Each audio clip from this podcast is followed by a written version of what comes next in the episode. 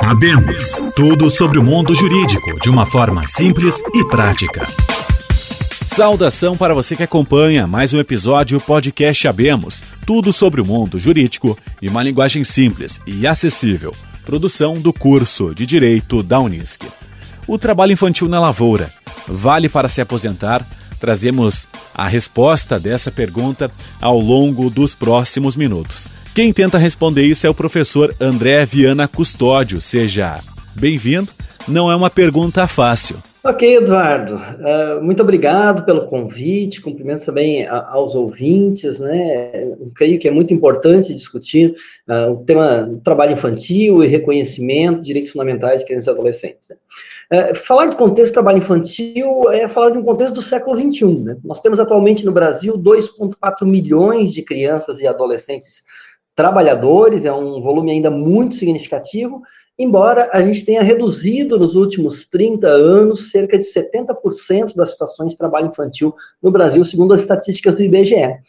Mas afinal, por que, que em pleno século XXI crianças e adolescentes ainda trabalham? Né? Aqui nós temos um contexto uh, que nós chamamos de causas do trabalho infantil. Sem dúvida alguma, né, o principal fator determinante do trabalho infantil no Brasil são as questões econômicas a situação de desigualdade econômica e de pobreza das famílias que fazem com que se recorra à mão de obra de crianças, né? Uh, crianças e adolescentes, né? de famílias empobrecidas ou com certa precariedade econômica, né? uh, basicamente é, é, o perfil do trabalho infantil no Brasil hoje. No entanto, não são só as causas econômicas, nós vamos encontrar também os chamados contextos culturais do trabalho infantil, né? os mitos do trabalho infantil.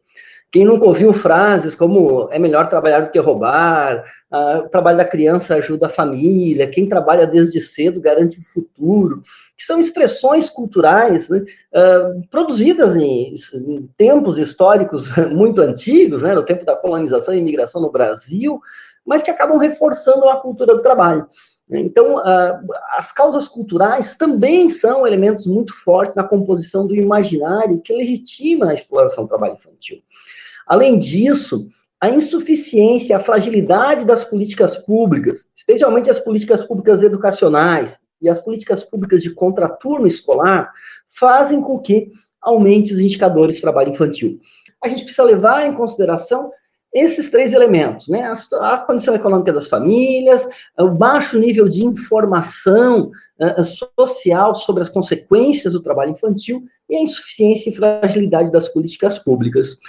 Mas afinal, por que, que nós nos preocupamos no século XXI com o trabalho infantil? Né? Nós nos preocupamos por conta das consequências. O trabalho infantil é o principal fator determinante de infrequência e evasão escolar de crianças e adolescentes no Brasil. Crianças uh, trabalhadoras têm uma média de escolaridade equivalente a quatro anos a menos. Ou seja, uma criança que trabalha vai estudar quatro anos a menos em relação àquela criança que não precisou trabalhar.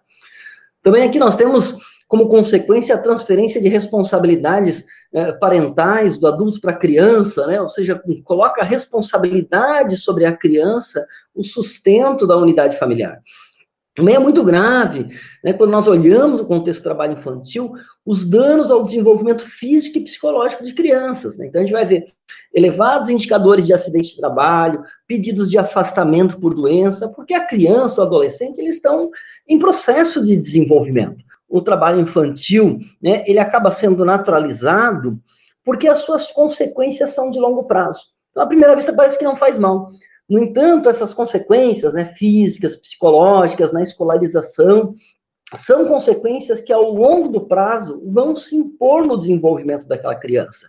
E isso gera né, uma condição em que teremos, na fase adulta, adultos menos escolarizados, portanto, menos qualificados, tendo acesso as piores oportunidades de trabalho e assim reproduzindo o chamado ciclo intergeracional de pobreza. Né? Professor, muitas famílias aqui de Venâncio Aires, também de Sobradinho, trabalham com a cultura do tabaco, do fumo, em que é comum a criança ajudar. Muitos que estão ouvindo vão lembrar uh, nesse momento que trabalharam durante a infância.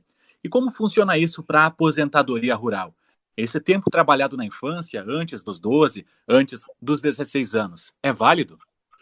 Bom, em primeiro lugar, vamos contextualizar um pouquinho esse cenário, né? Uh, existe um compromisso do setor do tabaco com a erradicação do trabalho infantil no Brasil, inclusive uma cadeia produtiva de referência, né, com diversas ações, desde cláusulas contratuais que proíbem a utilização de crianças e adolescentes na cultura do tabaco, desde uh, acompanhamento escolar realizado pelos técnicos agrícolas uh, da situação de crianças e adolescentes. Então, não interessa a cultura do tabaco a utilização do trabalho infantil.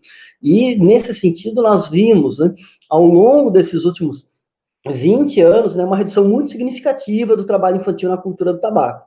Existem situações ainda que ocorrem, né, no entanto, né, os próprios uh, profissionais da rede estão orientados a comunicarem né, os órgãos é, quando constatarem uma situação como essa, né, comunicarem um conselho tutelar ou a rede de atendimento de saúde ou assistência social para que tomem as suas uh, providências. Uh, vamos falar um pouquinho, então, sobre essa questão do reconhecimento da idade né, da aposentadoria. E para isso a gente precisa entender primeiro o que, que é trabalho infantil, afinal. Né? O trabalho infantil é definido como todo trabalho realizado antes dos limites de idade mínima. Esses limites estão previstos na Constituição Brasileira, na CLT e também no Estatuto da Criança e Adolescente. Quais são os, os limites atualmente em vigor? É, abaixo de 14 anos é proibido qualquer tipo de trabalho. De 14 a 16 anos é permitido o trabalho apenas uma única modalidade, que é na condição de aprendiz. Né? O adolescente aprendiz tem um contrato de trabalho especial, protegido, com direitos trabalhistas e previdenciários, mas de 14 a 16 só pode trabalhar como aprendiz. A partir de 16 anos, o adolescente assume a condição de um trabalhador comum, então ele já pode pactuar contrato de trabalho. No entanto, algumas atividades, pelas suas características, são proibidas antes dos 18 anos. Que atividades são essas? Os trabalhos noturnos, né, aquele realizado entre 22 horas de um dia e 5 horas do dia seguinte, trabalho perigoso, insalubre, penoso, né, que geram consequências ao desenvolvimento. Então, nós temos um decreto de 2008 que relaciona 92 atividades que são proibidas a sua realização antes dos 18 anos. E de onde é que vem esse reconhecimento? Né? Historicamente, a Justiça do Trabalho no Brasil já vinha afirmando que a ilegalidade do trabalho infantil não descaracteriza o dever de indenizar. Embora o trabalho infantil seja uma atividade ilegal, aquele que explora o trabalho, seja de uma criança ou de um adolescente, terá o dever de indenizar. Então, essa é a primeira tradição que a gente tem de reconhecimento de indenização pelo uso do trabalho infantil.